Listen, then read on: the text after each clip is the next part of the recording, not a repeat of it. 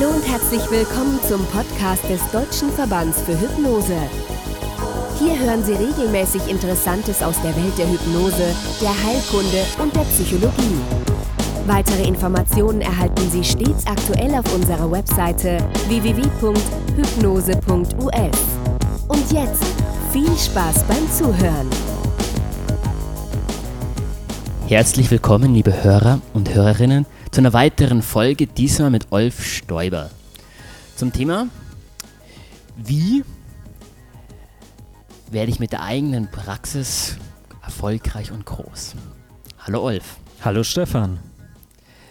Nun gibt es ja da draußen sicher einige Hypnotiseure und Hypnotiseurinnen, die gerade erst angefangen haben, sich mit Hypnose selbstständig zu machen, ihre eigene Praxis aufzubauen. Was kannst du denen als Basis mal gleich mitgeben? Naja, also wir bilden ja selber auch angehende Hypnotiseure aus. Insofern kann ich mich aktuell oder überhaupt auch sehr gut in die Gedankenwelt einfühlen, die so ein neuer Hypnotiseur hat. Die ganzen Hürden, die es zu überwinden gilt, angefangen von Gewerbeanmeldung, von den ganzen logistischen Fragen, Thema Finanzen, Finanzamt, wie mache ich das Ganze, bis hin natürlich letzten Endes zur Frage, ähm, was mache ich denn, um meine Praxis auch irgendwo voll zu bekommen? Da ich viele Hypnotiseure auf ihrem Weg zur erfolgreichen Praxis begleiten darf, habe ich da natürlich einen sehr, sehr guten Einblick, aber bin natürlich auch selbst mal vor der Aufgabe gestanden, wie bekomme ich denn meine eigene Praxis voll oder zumindest so voll, dass ich tatsächlich auch davon leben kann. Ist jetzt schon ein bisschen her. 2001 habe ich meine Ausbildung in England begonnen und habe anfänglich noch gar keine großen Illusionen gehabt, damit dann auch wirklich beruflich selbstständig ähm, ja eine Existenz aufbauen zu können, von der ich gut leben kann. Sondern am Anfang habe ich das erstmal für mich selber gemacht, aus Interesse. Ich wollte kennenlernen, welche Möglichkeiten gibt es, wie kann ich Menschen dabei helfen, ihr Leben zu verändern und habe das Ganze für mich mental erstmal im privaten Rahmen angesiedelt die Aufgabe, dann auch wirklich mit zahlenden Klienten zu arbeiten, die kam so ein bisschen oder wurde, wurde so ein bisschen an mich herangetragen, wie letzten Endes auch die Jungfrau zum Kinde kam. Da war ganz großer Zufall mit im Spiel und rückblickend mag ich auch sagen, Glück. Es dürfte 2002 gewesen sein, als ich meine ersten Klienten bekommen habe. Ähm, das waren allesamt englischsprachige Menschen, die in Süddeutschland gelebt haben und hier auf der Suche nach einer vernünftigen Hypnotherapie waren. Und sich auf dieser Suche unter anderem an meine Berufsgesellschaft, die Association for Professional Hypnosis and Psychotherapy in England gewandt haben und dort gefragt haben, Mensch, habt ihr denn irgendwelche Hypnotiseure in Deutschland, die der englischen Sprache mächtig sind? Und ja, damals hat das dortige Sekretariat ganz gerne meinen Namen und meine Telefonnummer weitergegeben, was dazu geführt hat, dass ich irgendwann Anrufer hatten, hatte, die mich gefragt haben, ja, wie sieht's aus, kann ich bei dir eine Hypnotherapie machen? Und irgendwie habe ich es nicht über die Lippen gebracht, Nein zu sagen. Ja, und so bin ich zu meinen ersten Klienten gekommen. Äh, an den allerersten Klienten kann ich mich noch sehr gut erinnern, da ich zu dem Zeitpunkt natürlich keine Praxisräume hatte, das Ganze aus mehreren Gründen auch nicht zu Hause machen wollte. Das war einfach kein gutes Gefühl und ich dachte mir, okay, Privatsphäre und das, was ich dann hypnotisch mache, möchte ich dann zumindest in diesem Bereich trennen. Und insofern habe ich die ersten Termine auf Hausbesuchsbasis absolviert. Anfangs natürlich noch so mit den sonstigen Gedanken, die man als Anfänger so hat. Hoffentlich macht er nicht die Augen auf, wenn er gleich in Trance ist. Hoffentlich findet er das, das nicht total albern, was ich mache. Und ähm, ich habe die ganzen Techniken gelernt, ich habe sie geübt in England, ich habe meine Erfahrungen damit gesammelt und wusste, das funktioniert. Aber wenn die Klienten dann doch mit der Meldung kommen, es hat funktioniert, es ist eine total tolle Wirkung da, dann ist das erstmal sehr ähm, super schönes Gefühl. Und genau das habe ich bekommen, wieder und wieder, und habe dann relativ schnell gesagt, Mensch, lass mich das Ganze doch professionalisieren, nimm dir eigene Räume. Ähm, 2002 habe ich dann auch den Sprung gewagt, meinen damaligen Hauptberuf an den Nagel zu hängen, um ganz zu switchen, was sehr gewagt war, was aber im Nachhinein so ziemlich die beste Entscheidung war, die ich treffen konnte. Ja, und ähm, ich habe dann geguckt, was kosten Praxen in München, wenn ich sie anmiete. Da ist mir erstmal die Kinnlade runtergefallen und so der kleine Betriebswirt in mir hat sich gerührt und meinte, nee, Junge, mach das bloß nicht, nimm dir bloß keine eigenen Räumlichkeiten, weil das ist vom Budget her einfach am Anfang wahrscheinlich nicht so ganz zu verwenden. Und dann habe ich mich auf die Suche gemacht, wo kann ich in Praxis Untermiete gehen. Und genau das ist jetzt der erste Punkt, den ich allen ähm, frisch gebackenen Hypnotiseuren raten würde. Haltet eure Kosten am Anfang so gering wie nur irgendwie möglich. Du würdest ihnen aber schon raten, nicht Hausbesuche zu machen, sondern durchaus sich irgendwo einzumieten, also eine eigenständige Räumlichkeit zu haben. Auf jeden Fall, es mag Einzelfälle geben, in denen Hausbesuche legitim sind. Das ist zum Beispiel dann gegeben, wenn der Klient aus welchen Gründen auch immer mobilitätsangeschränkt ist und zu Hause nicht verlassen kann. Aber so im Großen und Ganzen finde ich, verleiht das der Hypnose irgendwo einen etwas unseriösen Anstrich. Gerade dann, wenn das natürlich auch mal etwas diffizilere Themen sind. Im hypnotherapeutischen Bereich arbeiten wir ja häufig auch mit Missbrauchserfahrungen. Und da finde ich einen Hausbesuch absolut deplatziert zu Hause die Sitzungen zu machen. Gut, wenn man ein größeres Haus hat, da wirklich einen Bereich räumlich trennen kann, vielleicht okay, aber letzten Endes irgendwo vernünftige Räume, die man nutzen kann, ist eine tolle Geschichte. Und ich habe am Anfang dann eben großes Glück gehabt, bin fündig geworden bei einem Art ja, Naturkost Geschäft, ähm, die so ein bisschen alternative Ware vertrieben haben, Räucherstäbchen und Windfingern hast du nicht gesehen. Und die haben Raum gehabt, der sonst ungenutzt war und den die eben an Therapeuten vermietet haben, die dort ihre Therapien durchführen konnten. Und das habe ich anfänglich genutzt, einfach einen vollen Tag gemietet, da sind irgendwann zwei Tage draus geworden. Die Praxis wurde nach und nach voller und irgendwann habe ich die ganzen Räumlichkeiten übernommen und habe dann dementsprechend noch genug Platz gehabt, meine ersten Kurse dort durchführen zu können. So, und das, glaube ich, war deine Eingangsfrage. Mensch, Olf, was hast du denn gemacht, dass es mehr und mehr und mehr Klienten geworden sind? Mhm. Schön, mich interessiert noch Folgendes. Wie viele Stunden, also wenn ich jetzt ein frischer Hypnotiseur rausgehe, wie viele Stunden sollte ich so anpeilen, werde ich wohl in den ersten Monaten Rauchen mir anmieten. Von welchen Zeiten reden wir da? Optimalerweise suchst du dir eine Praxis, die du auf Stundenbasis anmieten kannst und zwar so flexibel, dass du dich nicht festlegen musst. Ähm, ich habe das damals gemacht, weil einfach schon genug Klienten da waren und ich wusste, den Tag kriege ich schon voll. Gut, manchmal war auch nur ein Klient da, manche Tage sind ganz äh, verstrichen ohne Klienten und manche waren proppenvoll. Das hat gut gewechselt, aber das war so mein damaliger Ansatz, den ich gefahren bin. Im Endeffekt gibt es aber auch die sehr praktische und angenehme Möglichkeit, Praxen dann wirklich nur auf Bedarf anzumieten. Und das wäre so meine Empfehlung, dass man sagt, okay, wenn ich die Praxis brauche, dann bekomme ich sie und zahle dafür. Und wenn ich sie nicht brauche, muss ich nicht dafür zahlen.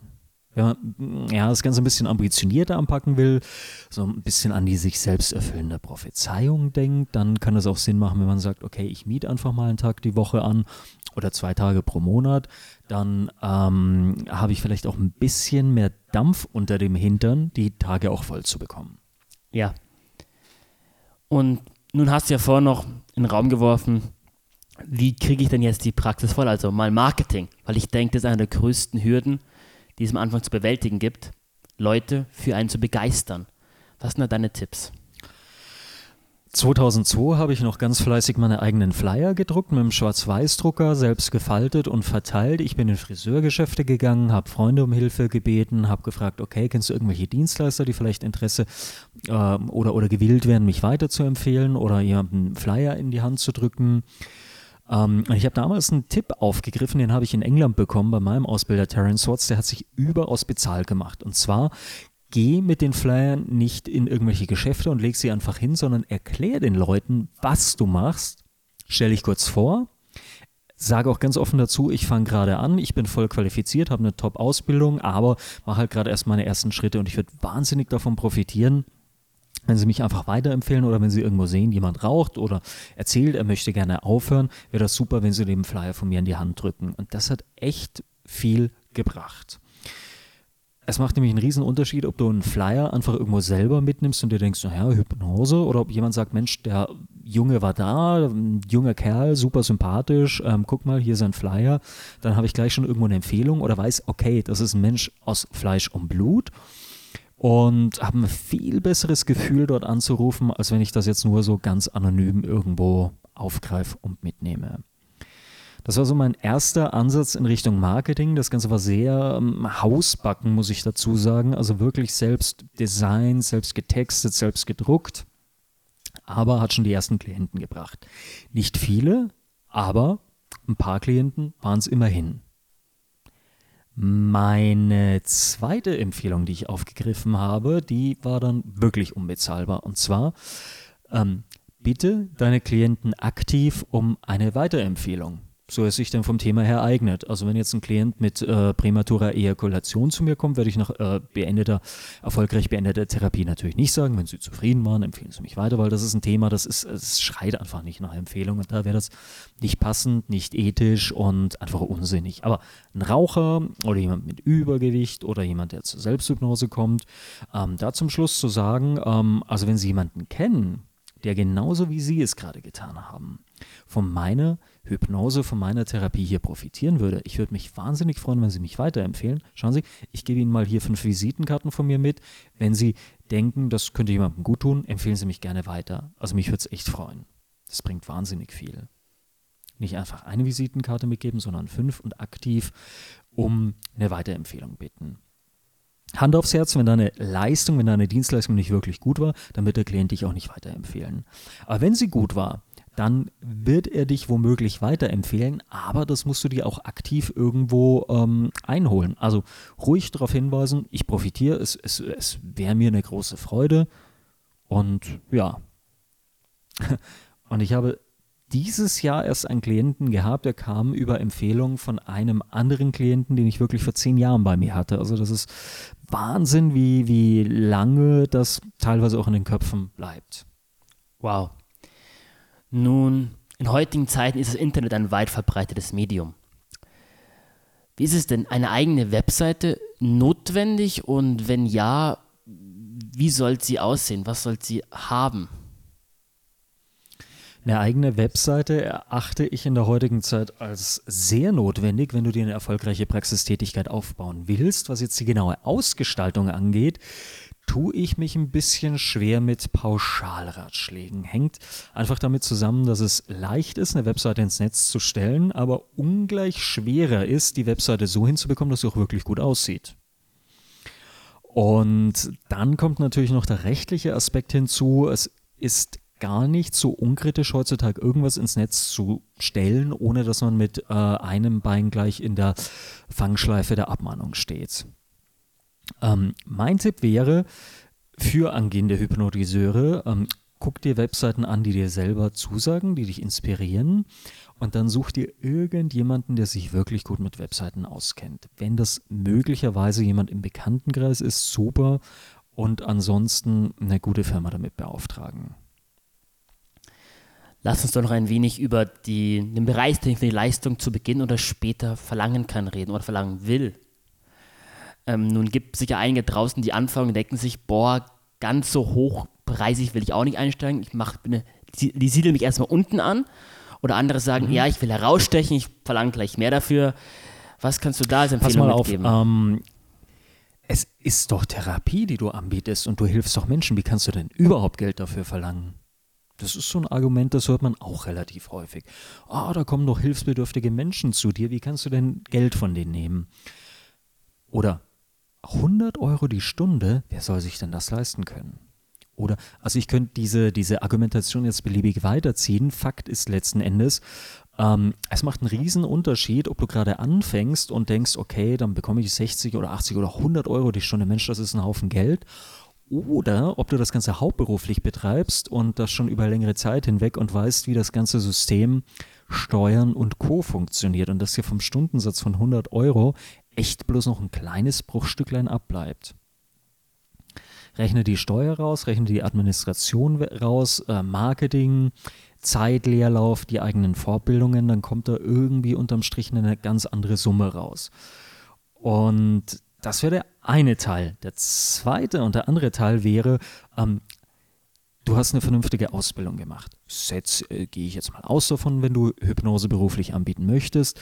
Ähm, du investierst in Fortbildung, in Supervision, du machst dich selber fit, du bereitest dich auf die Sitzungen vor.